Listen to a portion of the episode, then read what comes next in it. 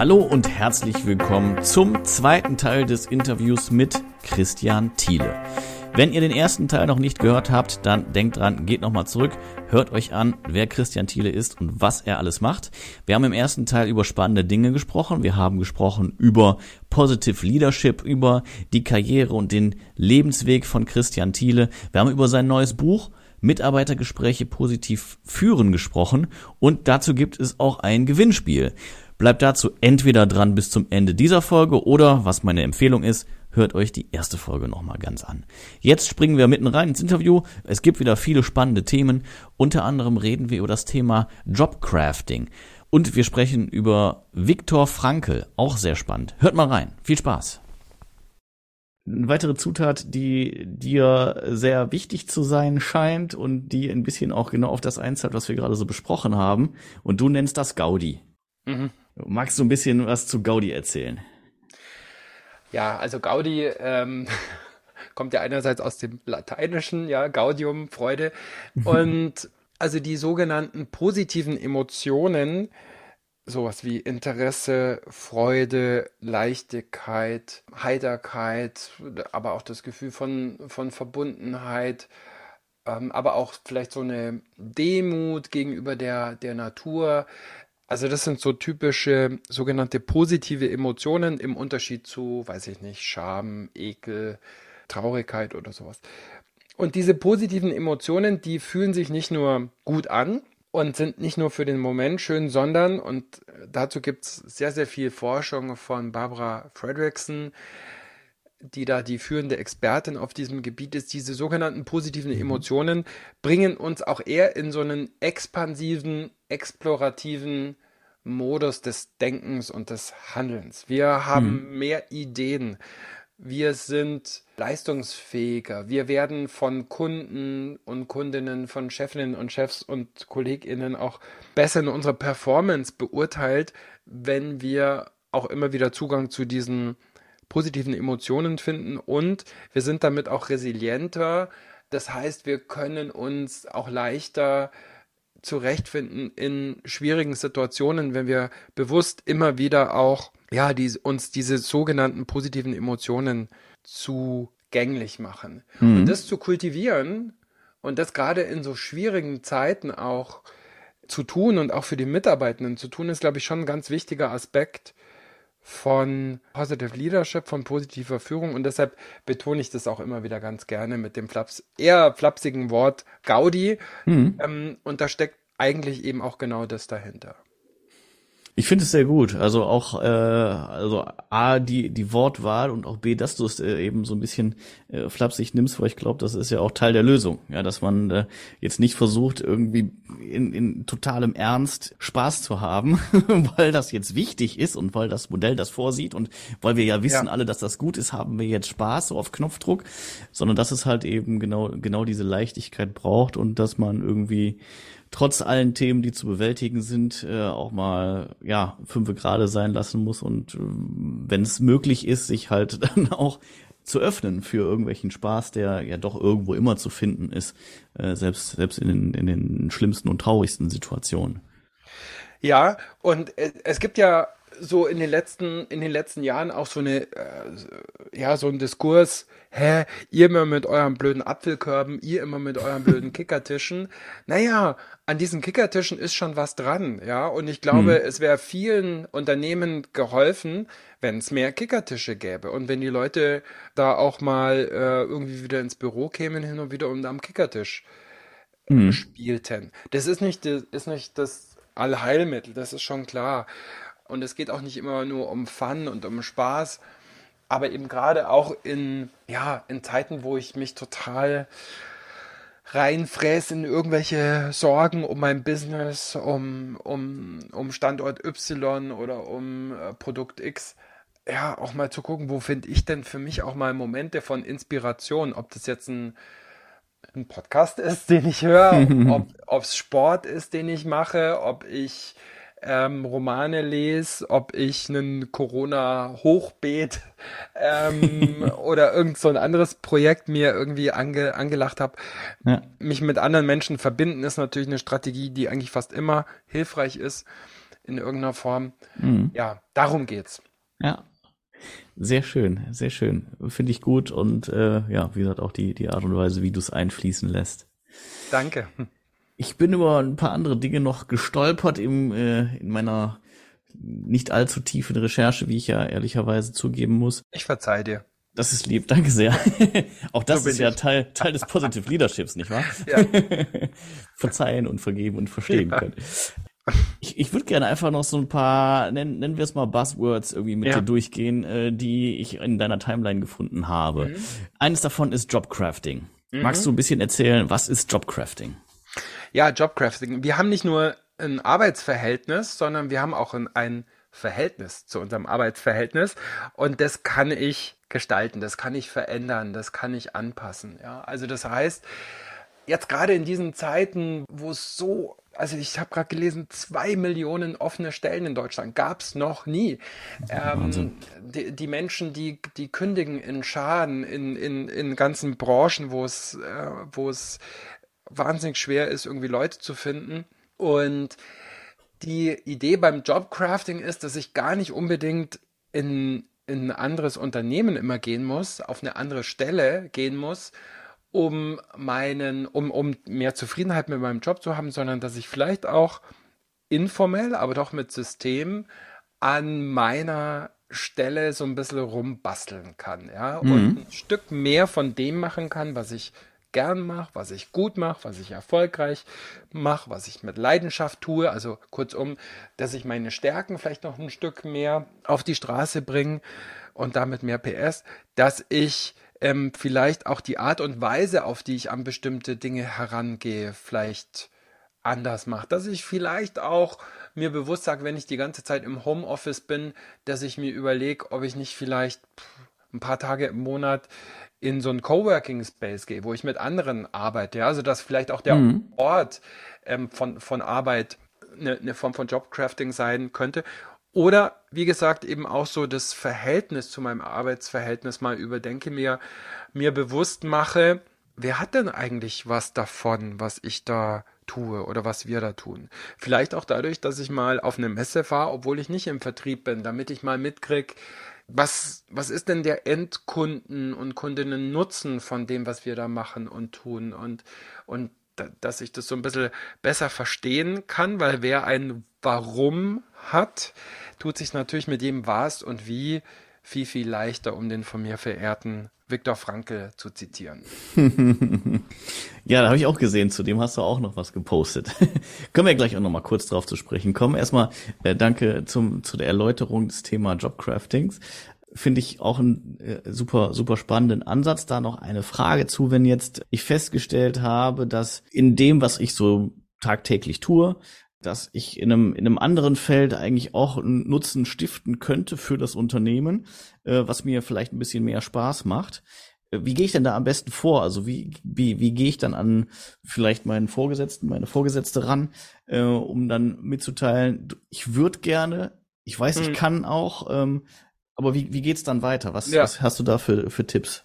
Ja, also erstmal, ich sage ja immer gerne, nirgends wird mehr gelogen als auf Tinder, beim Gebrauchtwagenverkauf und bei Stellenanzeigen und bei mhm. Stellenbeschreibungen. Ja, weil man macht ja immer ein Stück was anderes als das, was ursprünglich mal irgendwie gedacht war. Das verändert sich mit der Zeit, das verändert sich mit den KollegInnen und das verändere ich auch mh, hm, unbewusst, informell, en passant sowieso. Ja? Mhm. Und, und das vielleicht ein Stück proaktiver zu gestalten, zum Beispiel in einem Jahresgespräch oder in einem Review, mhm. wie auch immer das heißt bei, bei dir, bei euch, mal mit der Führungskraft darüber zu sprechen, du weißt was, das und das und das und das, das sind Dinge, die mir richtig, richtig Spaß machen. Da würde ich mich richtig, richtig freuen, wenn ich da irgendwie ein Stück mehr machen könnte. Und äh, ganz ehrlich, diese ganzen Excel-Tabellen, die hier, die ich hier auch ausfüllen muss. Und ich merke immer, wenn ich im Urlaub bin und der Klaus macht das, der macht das so wahnsinnig gern mhm. und so mhm. wahnsinnig gut, macht es nicht vielleicht sogar Sinn, dass ich da ein Stück weit was von abgebe. Und ich hätte sogar schon eine Idee an wen, ja, weil das zieht mir, das zieht mir eher Energie, als dass es bringt. Mhm. Das wäre vielleicht so eine Möglichkeit, mit, mit Führungskraft ähm, in, in einen Dialog zu gehen, vielleicht auch mit HR, wenn es massiver ist und wenn ich da mit Führung nicht weitergekommen bin und zu sagen, äh, Leute, ich finde hier die Produkte super, ich finde die Company-Kultur gut, ich mag den Arbeitgeber und gleichzeitig habe ich das Gefühl, oh, ich würde gern was anders sehen oder ich, ich glaube, meine Stärken wären woanders besser aufgehoben. Mhm. Ja, und ich glaube, viele, viele sind, sind da heilfroh, bevor, bevor man einfach irgendwie kündigt und eine Lücke reißt und der letzten Endes dann auch immer ins Ungewisse springt. Absolut, ähm, ja. Ja. ja, fand ich äh, auch gut, dass du, was du jetzt gesagt hast, dieser äh, Ansatz direkt mal zu gucken, natürlich hat jeder ja seine Rolle und irgendwie muss das ja auch erfüllt werden, die Arbeit, ja, die da anfällt. Mhm. Dann zu schauen, wer kann das denn übernehmen? Also wo mhm. kann ich dann das Ganze irgendwie hinschiften? Ist da vielleicht auch noch Platz? Und vor allen Dingen jetzt natürlich nicht nur irgendwie so versuchen, weiter nach unten und nach unten und nach unten, sondern tatsächlich jemanden zu, zu identifizieren, mhm. dem das, was mir selber keine Freude macht, äh, große Freude macht und mhm. äh, ja, wo letztendlich dann für das Unternehmen das doppelt sinnvoll ist, weil A macht derjenige oder diejenige es vermutlich besser als ich und vor allen Dingen wird sie es oder erst schneller machen. Ja, und ja. Ähm, deswegen ist das ja durchaus so im, im Sinne aller Beteiligten, nicht nur jetzt vorbeugen zur Kündigung. Ja, ja, absolut. Ich, ich möchte nur kurz ähm, zwei Sachen dazu sagen, mhm. ähm, um Missverständnisse zu vermeiden. Für mich heißt es nicht, dass Arbeit ab, ab morgen irgendwie nur noch Ponyhof für alle ist, ja, mit, mit umsonst streicheln. Darum geht's nicht. Es geht häufig drum, wenn, wenn ich irgendwie, weiß ich nicht, 10, 15 Prozent mehr an meinen Stärken entlang irgendwie arbeiten ähm, kann, dann, dann macht es häufig schon total viel so mit der mit der Zufriedenheit und mit dem, ähm, mit dem Engagement. Mhm. Ja, und ähm, dann hatte ich jetzt gerade noch irgendeinen zweiten Gedanken, der mir vielleicht später wieder einfällt. Aber gerade okay. nicht.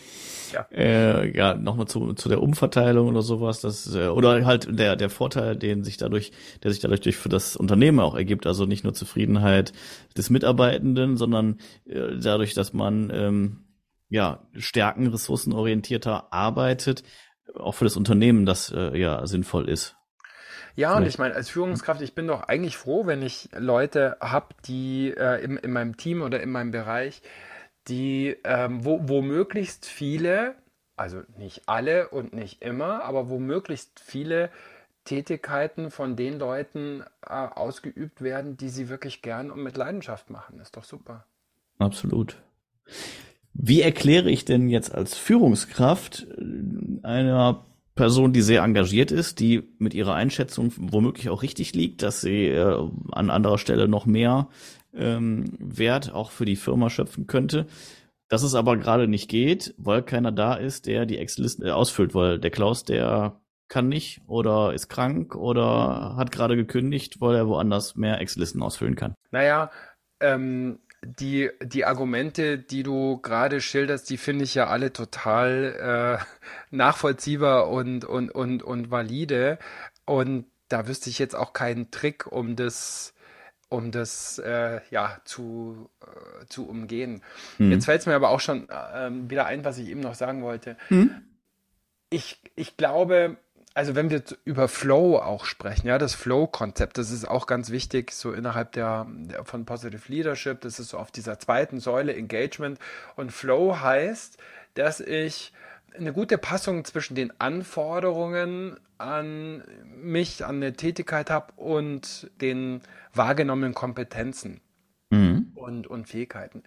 Ähm, und, das, und wenn ich, wenn sozusagen die Anforderungen maximal hoch sind und die wahrgenommenen Kompetenzen maximal niedrig, ja, dann bin ich total überfordert ähm, und, und gehe schlimmstenfalls, weiß ich nicht, auch in sowas wie den Burnout. Und wenn die Kompetenzen wahnsinnig hoch sind und äh, die Anforderungen total niedrig, ja, dann ist es eher so in dem Bereich Routine und Unterforderung. Also das heißt, Flow heißt schon auch immer mal wieder so in die Wachstumszone und in die Lernzone zu kommen. Mhm. Und, und das nochmal so in Bezug auf, auf Jobcrafting. Also alles so wegzuschieben, was jetzt vielleicht nicht in meinem äh, totalen Stärkenfeld liegt, das wäre jetzt auch nicht die Idee. Ich, man darf schon auch wachsen, ja, man darf mhm. schon auch dazulernen.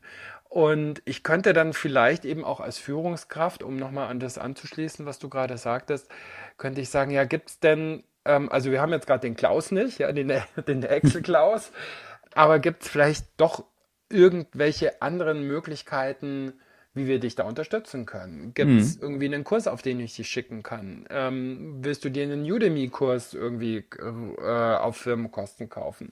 Macht es Sinn, dass du, ähm, der Klaus ist zwar nicht da, aber die Claudia mhm. ähm, äh, hat in dem Bereich schon viel gemacht. Macht es Sinn, wenn ihr euch da mal ein bisschen mehr zusammentut? Oder, oder, oder. Ja. Mhm.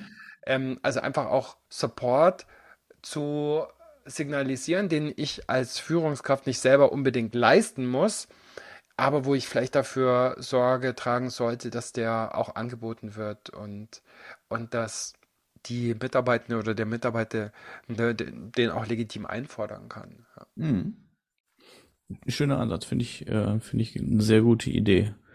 Ja, dass man halt das, was, was einen stört, zumindest so weit abfedern kann und, und eben signalisiert, ich habe gesehen, das ist für dich durchaus eine Herausforderung und äh, hätte aber die Bitte, mach trotzdem weiter und ich tue alles, was, was in meiner Macht steht, um dich dahin zu bringen, dass es zumindest nicht mehr so schlimm ist und ja. habe dann im Hinterkopf, wenn sich da was tut und äh, in dem Feld, wo du gerne hin möchtest, dann, dann werde ich dich auch eher dort einsetzen und dir vor allen Dingen die Möglichkeit geben, dass du da ein bisschen dich, dich weiterentwickeln kannst. Ja. Vielleicht könnte das ein Weg sein. Hm. Sehr schön, sehr schön. Du hattest eben Viktor Franke äh, erwähnt. Ja. Magst du dazu noch mal ein bisschen was sagen? Da hast du auch kürzlich etwas gepostet, habe ich gesehen. Das äh, ja, also ein Loblied quasi auf ihn gesungen. Warum? Ja, ähm, Viktor Frankl ist jemand, der mich sehr, sehr bewegt und beeindruckt mit seiner Lebensgeschichte, mit seiner Lebensphilosophie, mit seiner Lebenshaltung. Frankl, um, um ein paar Stichworte zu nennen, wächst im Wien der boah, 20er, 30er Jahre heran wird Arzt und, und äh, Neurologe und äh, Psychiater und gründet sowas wie die dritte Wiener Schule der, der Psychoanalyse, ähm, indem er sich ähm, ja also schon ein stärker positives und freundliches Menschenbild eigentlich hat, als es ursprünglich Freud ähm, so hatte. Und sein großes mhm. Lebensthema wird der Mensch und der Sinn. Franke als, als Jude muss ins äh, KZ, ähm, wehrt auch das Ticket nach Amerika ab, ähm, weil er mit seinen Eltern äh, zusammenbleiben äh, möchte und verliert seine äh, komplette Familie in, ähm, in verschiedenen Konzentrationslagern. Er überlebt letzten Endes vier unterschiedliche äh, Konzentrationslager und schreibt ein beeindruckendes Buch, oh, ich habe es nur auf Englisch äh, jetzt im Kopf, The Man's Search for, for Meaning, aber findet man. Mhm. Und so sein Credo ist, wir sind als Menschen zum Sinn, ja, nicht verpflichtet, aber wir sind, also Sinnhaftigkeit ist angelegt in unserem Dasein und wir wollen auch über uns hinauswachsen. Wir wollen eine Besti wir suchen auch eine Bestimmung für unser Leben. Wir suchen Bedeutsamkeit und ähm, und es ja, seine Philosophie mündet vielleicht in dem Satz, der nicht von ihm stammt, der stammt von Nietzsche, aber der hat ihn bekannt gemacht. Wer ein Warum zu leben hat, erträgt fast jedes Wie. Ja. Mhm. Er war auch noch Bergsteiger, war Bergführer, da könnte ich auch noch drüber schwärmen und erzählen. Aber es gibt ganz tolle Mitschnitte auch von Vorträgen. Ein großartiger Redner mit einem feinen Wiener Humor ähm, kann man sich auf YouTube anschauen und hat sehr lesbar auch geschrieben. Ähm, ja, ich komme ins Schwärmen, wenn du mich auf Frankel anpiekst, wie du merkst. Ja. ja. absolut, absolut. Aber das ist äh, ja sehr schön, dass es so ist. Und ich glaube auch ein, ein, eine wertvolle Referenz einfach, wo man äh, sich nochmal gut weiter informieren kann. Ähm, ja, danke für die Zusammenfassung des, des Lebens und des Wirkens und auch des Grunds, warum oder der Gründe, warum er dich so beeindruckt. Ähm, ich finde, es ist immer sehr, sehr spannend, äh, auch zu sehen, woher Leute dann irgendwie ihre Inspiration ziehen und was sie antreibt. Und wir werden auf jeden Fall ähm, ein paar Links auch in die Show Notes mit reinpacken, auch in, in die Richtung Viktor Frankl. Ja.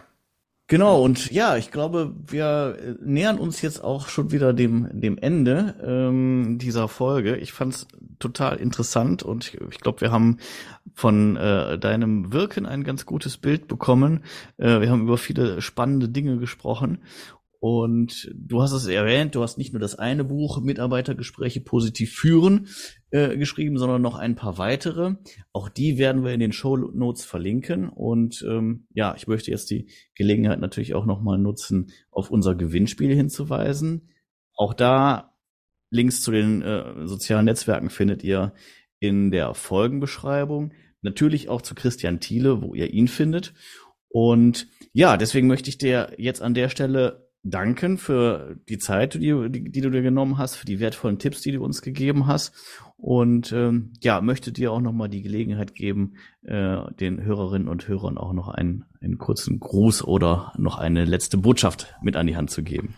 Oh je, das muss ja dann schlau sein. Also erstmal herzlichen nee. Dank an dich, lieber Philipp, für das Gespräch, für die Einladung. Hat mir große Freude gemacht.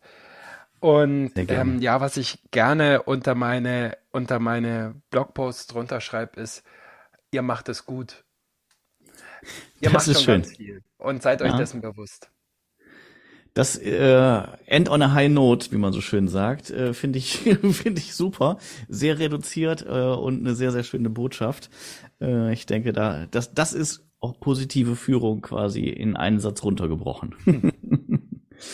Ja, Christian, vielen herzlichen Dank. Ich fand es ein sehr spannendes Gespräch.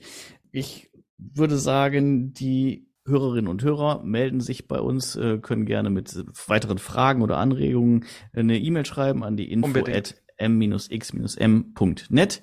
Den Christian könnt ihr natürlich besuchen. Wie gesagt, wir verlinken seine Website, seine sozialen Profile etc. Es wird die, wahrscheinlich eine der längsten Folgenbeschreibungen aller Zeiten mit den ganzen Links. Und ähm, ja, ich danke euch sehr fürs Zuhören. Ähm, vergesst nicht, den Podcast zu abonnieren und guckt, wie gesagt, unbedingt auch bei uns in den sozialen Netzwerken vorbei. Es war sehr spannend, hat mich gefreut. Das war die heutige Folge von Management Meets Mindfulness. Bis bald und auf Wiederhören. Danke, Servus, ciao.